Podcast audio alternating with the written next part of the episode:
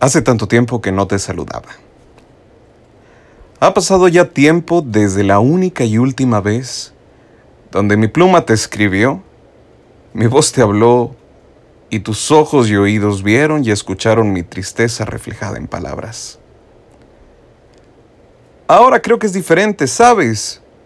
Encontré el amor verdadero. ¿Crees saber qué bien se siente? ¿Sabes qué alegría y también qué dolor causa el amor algunas veces?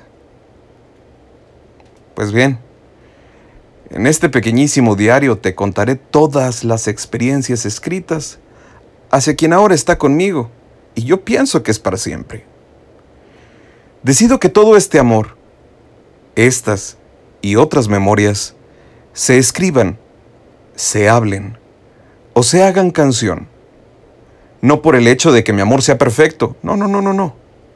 No porque mi amor sea el único que brille y tenga frutos. Sino porque creo digno de leer aquellos pensamientos que no son solo exclusivos míos, sino tuyos. Y apuesto que en algún momento te identificarás conmigo y en algunos más me querrás matar por idealizar demasiado mi amor. Te relato, no sé si llamarte por tu nombre, pero elijo poeta, de forma sencilla y clara, de una forma fresca, muy coloquial, en tus palabras. Encontrarás en el paso de los días que escuches que no tengo una relación diferente a la tuya, que vivo lo que vives, que soy como tú. Aquí te retratará la historia de cómo dos personas de diferente religión, de diferentes familias, y un mismo amor sortean sus años de noviazgo y buscan no tener una idea, sino miles, para poder fugarse y ser felices juntos.